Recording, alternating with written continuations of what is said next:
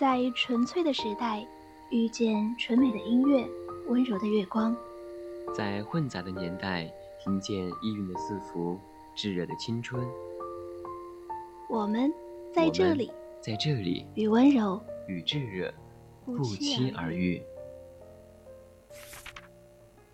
每一本书都有独特的故事，每一个故事都是心灵相通的感动。每周四晚二十点三十分到二十一点，VOC 广播电台。乐以明志，声以理性，形散神聚，月有声，月月有声。书卷多情似故人，晨昏忧乐美相亲。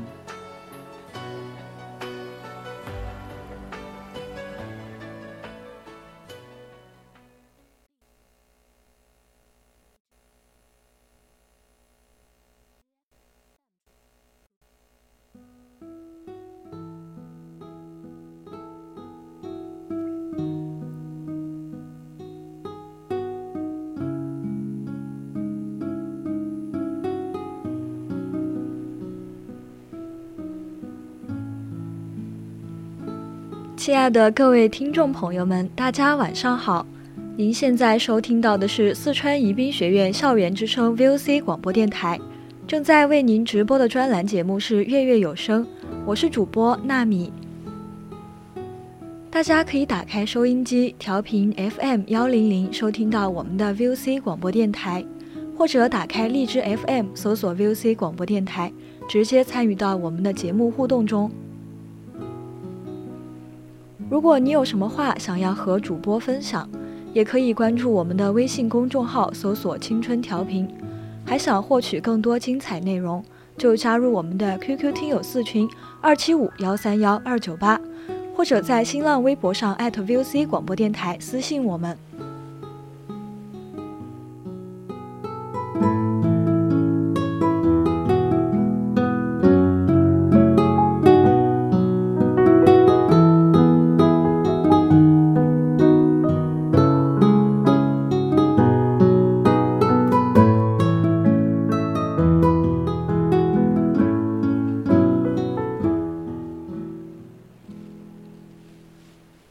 那么今天月月有声的主题就是秋季不读梁实秋，但觉无味。接下来就一起走进梁实秋的散文世界吧。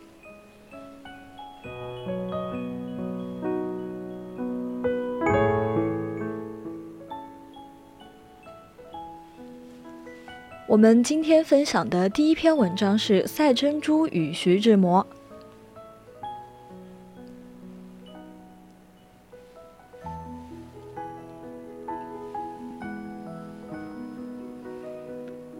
妇联发表有关赛珍珠与徐志摩一篇文字之后，很多人问我究竟有没有那样的一回事。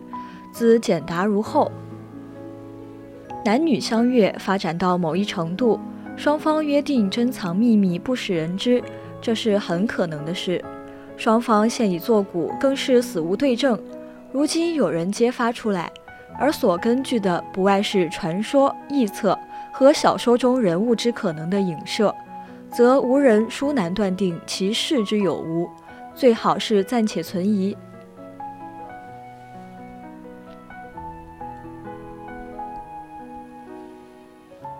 赛珍珠比徐志摩大四岁，她的丈夫伯克先生是农学家，南京的金陵大学是教会学校，其农学院是很有名的，伯克夫妇都在那里教书，赛珍珠教英文。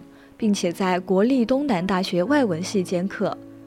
民国十五年秋，我应聘到东大授课，当时的外文系主任是张新海先生，也是和我同时到校的。美于教员休息室闲坐等待摇铃上课时，折见赛珍珠施施然来。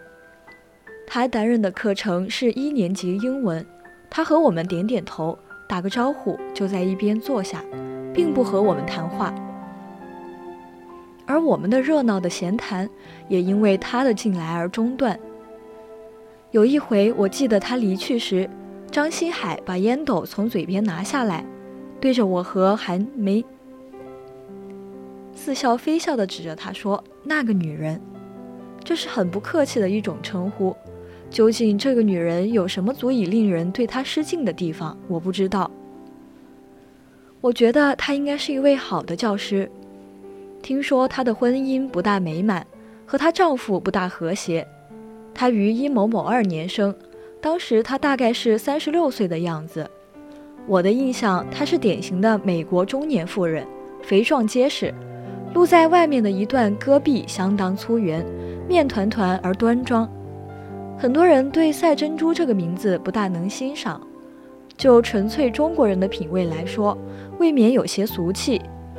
赛字也许是他的本性的部分译音，这也就怪不得他有这样不雅的名字了。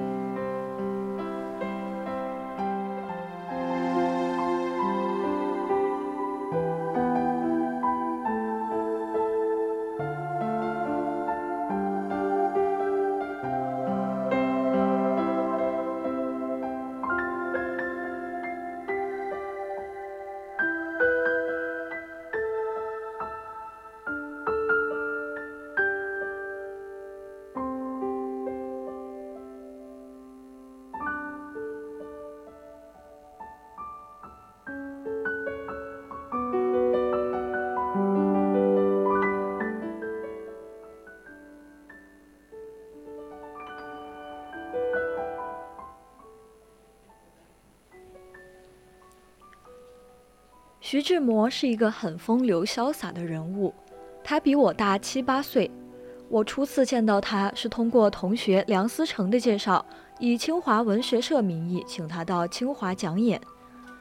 这是民国十一年秋事，他的讲演《艺术与人生》虽不成功，他的风采却是很能令人倾倒。梁思成这时候正追求林徽因小姐，林长民的女儿。美貌欣欣，才情出众。二人每周要约的地点是北海公园内的松坡图书馆。徐志摩在欧洲和林徽因早已交往，有相当深厚的友谊。据梁思成告诉我，徐志摩时常至松坡图书馆去做不受人欢迎的第三者。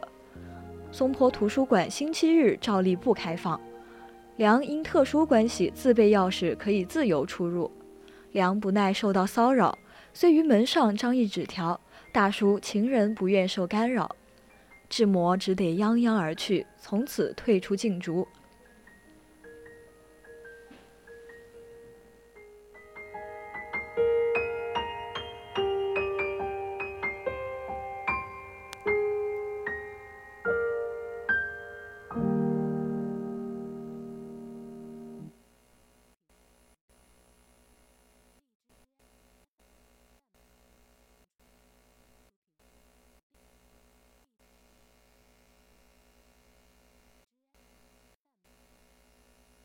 Mm-hmm.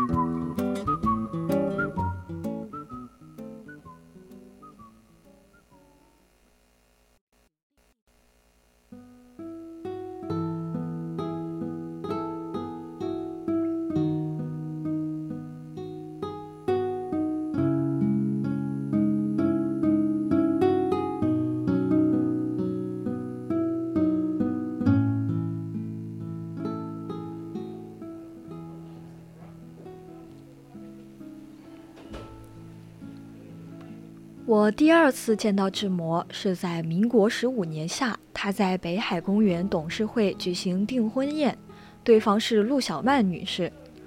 此后我在上海遂和志摩经常有见面的机会，说不上有深交，并非到了无事不谈的程度。当然，他是否对赛珍珠有过一段情，不会对我讲，可是我也没有从别人口里听说过有这样的一回事。男女之私。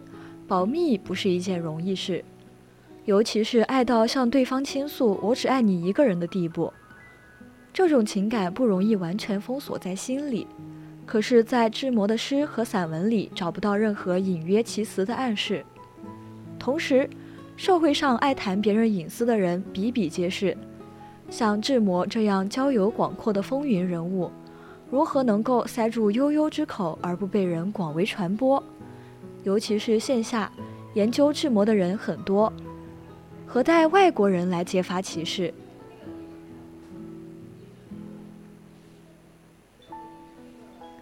如今既已被外国人揭发，我猜想，也许是赛珍珠生前对其国人某某有意无意地透露了一点风声，并经人渲染，乃成为这样的一段艳闻。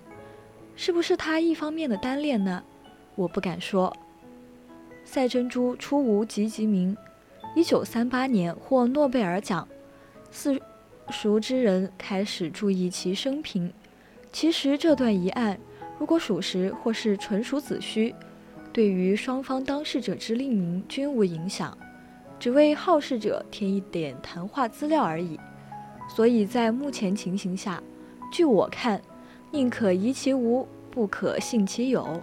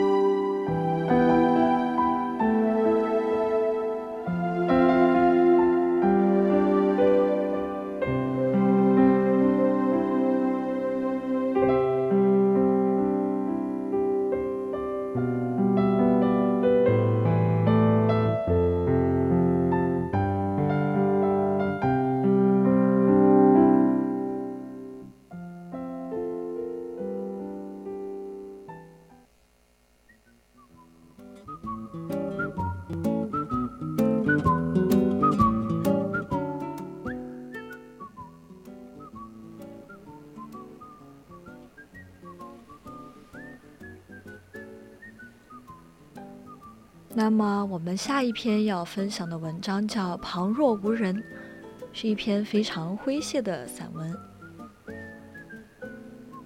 在电影院里，我们大概都常遇到一种不愉快的经验：在你聚精会神地静坐看着电影的时候，会忽然觉得身下坐着的椅子颤动起来，动得很匀，不至于把你从座位里掀出去；动得很促，不至于把你颠摇入睡。颤动之快慢急徐，恰好令你觉得它讨厌，大概是轻微的地震吧。左右探查震源，忽然又不颤动了。在你刚收起心来继续看电影的时候，颤动又来了。如果下决心寻找震源，不久就可以发现，毛病大概是出在附近的一位先生的大腿上。他的足尖踏在前排椅撑上，绷足了劲。利用腿间的弹性，很悠游地在那里发抖。如果这拘挛性的动作是由于羊癫疯一类的病症的爆发，我们要原谅他。但是不像，因为他嘴里并不吐白沫，看样子也不像是神经衰弱。他的动作是能收能发的，时作对歇，指挥如意。若说他是有意使前后左右两排坐客不得安生，却也不然。全是陌生人，无仇无恨。我们站在被害人的立场上看，这种变态行为只有一种解释，那便是他的意志过于集中，忘记旁边还有别人。换言之，便是旁若无人的态度。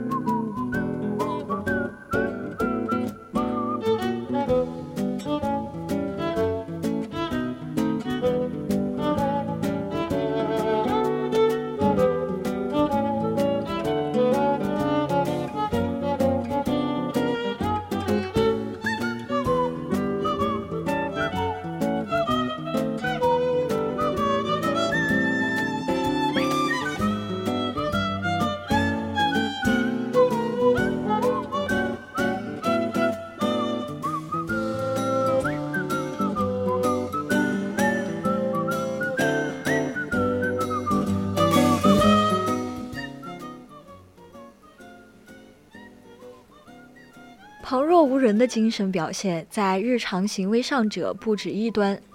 例如欠身，原是常事，气乏则欠，体倦则身。但是在仇人广众之中，张开血盆巨口做吃人状，把口里的獠牙显露出来，再加上伸胳膊伸腿如演太极，那样子就不免吓人。有人打哈欠还带音乐的，其声呜呜然。如吹号角，如鸣警报，如猿啼，如鹤唳，音容并茂。《礼记》视作于君子，君子欠身，传丈履，是日早末。视作者则请出矣。是欠是欠身合于古礼，但亦以君子为限，平民岂可援引？对于伸胳膊张嘴，纵不吓人，至少令你觉得你是在逐客。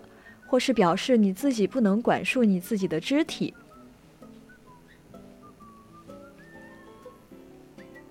邻居有叟，平常不大回来，每次归来必令我闻之。清晨有三声喷嚏，不只是清脆，而且洪亮，中气充沛。根据那声音之响，我揣测必有异物入鼻，或是有人插入指捻。那声音撞击在脸盆之上，有金石声。随后是大排场的漱口，真是排山倒海，犹如骨鲠在喉，又似苍蝇下咽。再随后是三餐的饱嗝，一串串的歌声，像是下水道不甚通畅的样子。可惜隔着墙没能看见他剔牙，否则的话，那一份刮够磨光的钻探工程，场面也不会太小。这一切旁若无人的表演，究竟是偶然突发事件？经常令人困扰的乃是高声谈话，在喊救命的时候，声音当然不嫌其大，除非是脖子被人踩在脚底下。但是普通的谈话似乎可以令人听见为度，而无需一定要力竭声嘶的去振聋发聩。生理学告诉我们，发音的器官是很复杂的。说话一分钟要有九百个动作，有一百块肌肉在持张，但是大多数人似乎还嫌不足，恨不得嘴上再长一个扩大器。有个外国人疑心我们国人的耳骨生的异样，那层膜许是特别厚，非扯着嗓子不能听见，所以说话总是像打架。这批评有多少真理，我不知道。不过，我们国人会嚷的本领是谁也不能否认的。电影厂里电灯初灭的时候，总有几声“哎呦，小三儿你在哪儿呀？”戏院里，演员像是演哑剧，大锣大鼓之声依稀可闻。主要的声音是观众鼎沸，令人感觉像是置身蛙塘。在旅馆里，好像前后左右都是庙会，不到夜深休想安眠。安眠之后，难免没有响皮底的大皮靴，毫无惭愧地在你门前踱来踱去。天未大亮，又有各种事声前来侵扰。一个人大声说话是本能，小声说话是文明。以动物而论，狮吼、狼谋、虎啸、鹿鸣、犬吠，即使小如促织蚯蚓，声音都不算小。都不会像人似的，有时候也会低声说话。大概文明程度愈高，说话声音愈不以声大见长。群居的习惯愈久，愈不容易存留旁若无人的幻觉。我们以农立国，地间地旷人稀，犬母阡陌之间，低声说一句早安是不济事的，必得扯长脖子喊一声：“你吃过饭啦？”可怪的是，在人烟稠密的所在，人的喉咙还是不能缩小的。更可疑的是，纸驴嗓、破锣嗓、喇叭嗓、公鸭嗓，并不一般认为是缺陷。而且麻衣相法还公然说，声音洪亮者主贵。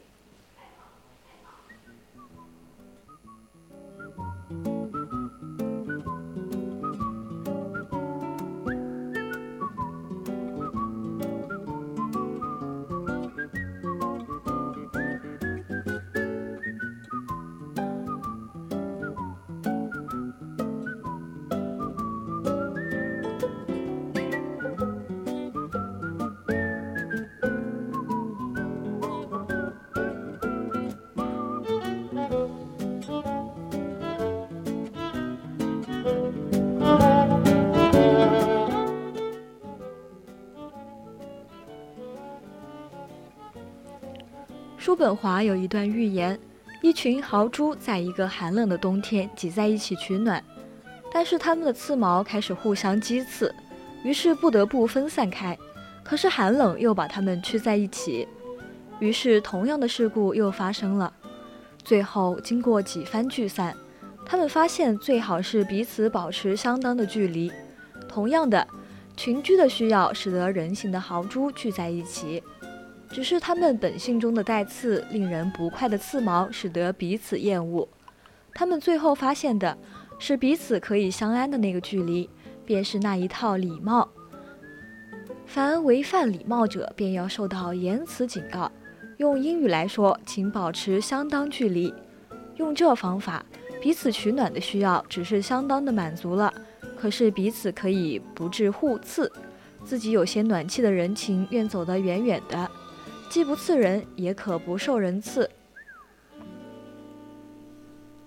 逃避不是办法，我们只希望人形的豪猪时常的提醒自己，这世界上除了别人，还有自己。人形的豪猪既不止我一个，最好是把自己的大大小小的刺毛收敛一下，不必像孔雀开屏似的，把自己的刺毛都尽量的生长。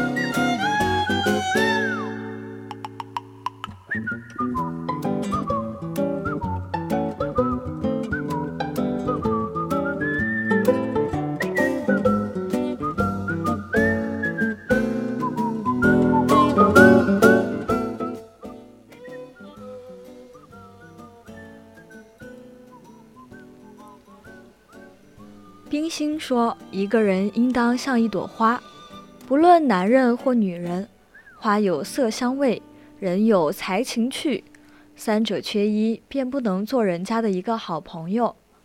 我的朋友之中，男人中只有石秋最像一朵花。那么今天的月月有声也要和您说再见了。文章转载自网络，我是主播纳米，我们下期节目再见。”